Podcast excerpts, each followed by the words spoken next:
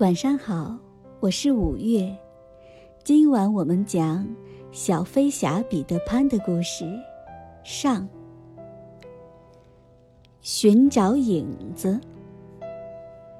达林夫妇有三个孩子：温蒂、约翰和麦克。但是，夫妇两人喜欢出入各种交际场所，常常忘了自己的孩子们。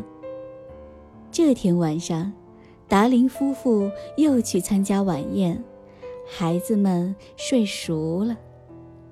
突然，一个全身散发着金光的小东西从窗子飞进来，在孩子们的卧室里胡乱翻腾，一会儿钻进玻璃瓶里，一会儿又飞到书架上，接着又飞进来一个穿着树叶衣服的小男孩。这个小男孩就是彼得潘，一个住在永无岛上、永远也不想长大的孤儿。嘿，小叮当，找得到我的影子了吗？彼得潘问发光的小东西。别出声，他就躲在抽屉里。小叮当的声音听起来就像清脆的风铃在响。彼得潘打开抽屉。一把捉住影子，想把它粘在脚上，但影子大吵大闹，把温蒂给吵醒了。你是谁？温蒂很惊讶。你在干什么？彼得潘鞠了一个躬，礼貌地介绍了自己。听说彼得潘是个孤儿，温蒂非常同情。他帮彼得潘将影子缝到了脚上，然后说：“为了祝贺你找回自己的影子，我要送给你一个吻。”吻？那是什么东西？彼得潘问。“天呀，他竟然不知道什么是吻，可怜的家伙！”温迪心想。彼得潘伸出双手，准备接受吻。为了不让他难堪，温蒂拿出一个顶针放到他手中。这是我的特殊的吻。彼得潘仔细看了看手中的吻，笑笑说：“呃，那我也送你一个吻吧。”他的吻是一颗橡子。温蒂高兴地把橡子穿起来，戴在了脖子上。彼得潘告诉温迪。他碰到一个仙女，说自己不想长大，仙女就让他住在永无岛上了。那里有小精灵、美人鱼和海盗，还有一帮好朋友。这是跟随我的小精灵，他叫小叮当。彼得潘介绍道。可是小叮当不喜欢女孩子，尤其是长得漂亮的女孩子。嗯，有一天晚上，我来听你讲睡前故事，不小心丢了影子。彼得潘对温蒂解释说：“我还会讲很多很多睡前故事呢。”温蒂说：“我知道，所以我想请你去永无岛，那里的孩子们特别想要一个会讲故事的妈妈。”彼得潘说。永无岛远吗？我怎么去？还有我的两个弟弟怎么办？看来温迪操心的事情还真是不少。嗯，如果飞着去永无岛就不算远，彼得潘说。可是我怎么可能飞起来呢？温迪还是不太情愿。这个你放心，我会让你飞起来的。彼得潘说。这时，弟弟约翰和麦克被吵醒了，听彼得潘说可以让他们飞翔，便吵闹着要去永无岛。温迪只好答应了。彼得潘将仙粉撒在姐弟三人身上，告诉他们：“现在你们只要心里想着快乐的事情，你就可以飞了。”温迪和弟弟抬起腿，果然从窗子里飞了出去。舞蹈。永舞蹈在哪里呢？温迪问。飞过高高的钟塔后左转，然后一直往前飞。彼得潘大声说：“五个小身影在夜空中急急忙忙地飞翔着，穿过沉睡的小镇，飞过雾气蒙蒙的大海。快看！”彼得潘告诉温迪：“前面就是永舞岛了。”温迪和两个弟弟惊奇地望着这片美丽的地方。它像仙境一样，在阳光的照耀下闪着金光，真是太美啦！姐弟三个不停地赞叹。但是虎克船长却是一个魔头，总在打我们的坏主意。彼得潘讲起了虎克船长的故事。他有一只恐怖的铁钩手，因为他的右手被一条大鳄鱼吃掉了，只好装了一个铁钩。虎克船长最怕的就是鳄鱼，现在那条大鳄鱼还在四处寻找虎克船长，想吃掉他呢。算他走运，那条大鳄鱼还吃过一个闹钟，每次大鳄鱼靠近时，一听到闹钟的滴答声。虎克船长就吓得赶快跑。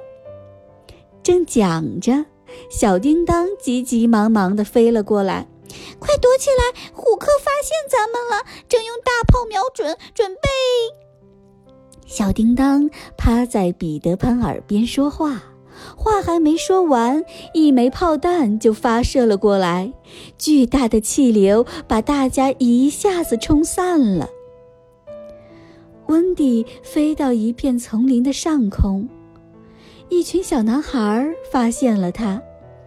这些男孩就是和彼得潘生活在一起的孤儿：图图、卷毛、尼布斯、斯莱特利和一对双胞胎。大家快看，一只大鸟正朝我们飞过来！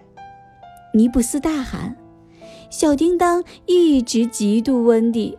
这个时候，他突然大喊：“卷毛，彼得，让你把温迪射下来。”这只大鸟叫温迪，真是奇怪的名字。卷毛说着，拉弓搭箭，嗖的一声射出去。温迪啊的大叫着，从空中坠落。男孩们围过来一看，大吃一惊：“呃，不，这不是一只鸟。”图图。指着躺在地上的温蒂说：“她是一个女孩儿，她一定是彼得潘带来给我们讲故事的妈妈。”尼布斯说：“可是你杀了她，卷毛。”这时，彼得潘来了，他一眼看见受伤的温蒂，愤怒的差点跳起来：“这是谁干的？”“对不起，是我。”卷毛说着，羞愧地低下了头。彼得潘举起拳头准备揍卷毛，温迪却抓住了他的腿。原来呀，温迪胸前的橡子挡住了剑。我的吻救了温迪。彼得潘立刻转怒为喜了。地下之家。温迪非常虚弱，他确实摔得不轻。快点好起来呀，温迪！我们永舞蹈的孩子们可想听你的故事了。彼得潘祈祷着，然后又问卷毛：“为什么你要用箭射温迪？”是是，小叮当，小叮当说你让我射的。卷毛小声地说道。彼得潘一听，火冒三丈。小叮当，彼得潘厉声说：“你离开这里，现在，马上！我再也不要看见你这样的朋友了。”请饶恕我吧，我再也不敢嫉妒谁了。小叮当飞到彼得潘的肩头上，不停地哀求。可是彼得潘把头转了过去，直到温迪帮小叮当求情，他才说：“好吧，看在温迪的份上，我只原谅你一次。我们赶快把温蒂抬回地下之家吧，卷毛提议。不行，彼得潘说，他伤得太重，现在还不能动。我们就地给他搭一个小窝棚吧。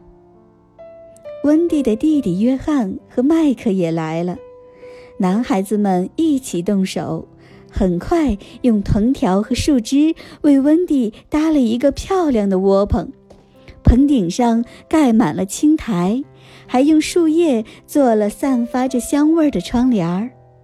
温蒂躺在里面养伤，很舒服。几天过去了，温蒂的伤养好了。这天早上，有人敲门。打开门，温蒂惊讶地看到孩子们齐刷刷的全都单膝跪地。温蒂女士，请做我们的妈妈吧，男孩子们请求道。虽然温蒂知道这些孤儿很需要一个妈妈，可是自己从来没当过妈妈呀。但彼得潘说。我知道你很善良，又会讲很多故事，一定能胜任我们的妈妈的。温迪只好答应了。第二天，彼得潘带着男孩子们四处寻找适合温迪和两个弟弟的空心树，因为树洞是进出地下之家的最好通道。一人一个，身体的尺寸必须和树洞吻合。只要吸一口气，就能不快不慢地往下滑；只要交替着一呼一吸，就能像蛇一样蠕动着爬上来。找到了合适的树洞，温迪、约翰和麦克便跟着大家一起来到了地下之家。地下之家很大。客厅正中央有一棵粗大奇妙的永无树树桩，每天早上，孩子们用大锯将它锯得和地板一样平。到了下午，树桩就长高到可以当餐桌啦。晚上，孩子们放下靠在墙壁上的大床睡觉，大床会占满整个客厅。男孩子们齐齐整整地睡成一排，就像躺在铁皮罐头盒里的沙丁鱼。就这样，孩子们住在地下之家，快乐地生活着。现在，温蒂还天天给大家讲故事，生活就更快乐了。这里每天都发生着有趣的故事。全写下来，怕是会有大词典那么厚呢。美人鱼环礁岛，美人鱼环礁岛里住着很多美人鱼，它们没事儿的时候就会在湖里游来游去，嬉戏玩耍。这天，温蒂和男孩子们准备在环礁湖边的岩石上晾衣服。忽然听到有划水声，湖中的美人鱼纷纷地喊着：“海盗船来了！海海盗，你们好啊！”男孩子们赶快钻进了水里，果然，一只小木船出现了。船上是虎克船长的两个手下，斯密和斯塔奇，他们还押着一个姑娘。印第安公主虎莲，啊，你跑不掉了！斯密奸笑着对虎莲公主说：“虎克船长命令我们将你丢在岩石上自生自灭，你就好好欣赏这里的景色吧！”哈哈。看到欺负女孩子的行为，彼得潘总是非常气愤。他使用了自己的独门绝技。声音模仿，这样既可以救虎莲公主，又可以捉弄两个海盗。啊嘿，你们两个笨蛋！彼得潘模仿着虎克船长的声音，简直惟妙惟肖。呃，是虎克船长。斯塔奇赶紧颤抖着回答：“船长，我们现在就把虎莲公主丢在岩石上，放了她。”“放放放了他？可是……”彼得潘继续模仿着虎克船长的声音：“好好，这就放人。”斯密立刻割断了捆着虎莲公主的绳子，公主便跳进水里逃走了。过了一会儿，真正的虎克船长来了。虎莲公主呢？他跳到小木船上问：“我我们按照您的吩咐把他放了，船长。”蠢货！虎克船长愤怒的大叫：“我没下命令，谁让你们放人的？是我虎克船长，伟大的海盗首领下的命令。”彼得潘躲在远处，强忍着笑，继续模仿着虎克船长的声音。老奸巨猾的虎克船长很快就猜到是怎么回事了。彼得潘，你这个可恶的家伙，我绝不会善罢甘休的。一场战斗不可避免，彼得潘跳出来和虎克船长展开了激烈的搏斗。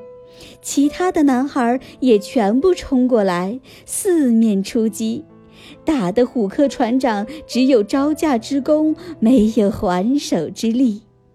虎克船长带着他的手下狼狈逃走后，彼得、温迪和男孩们也回到了地下之家，举办了一场欢乐的庆功宴。今天的故事讲完了。宝贝，晚安。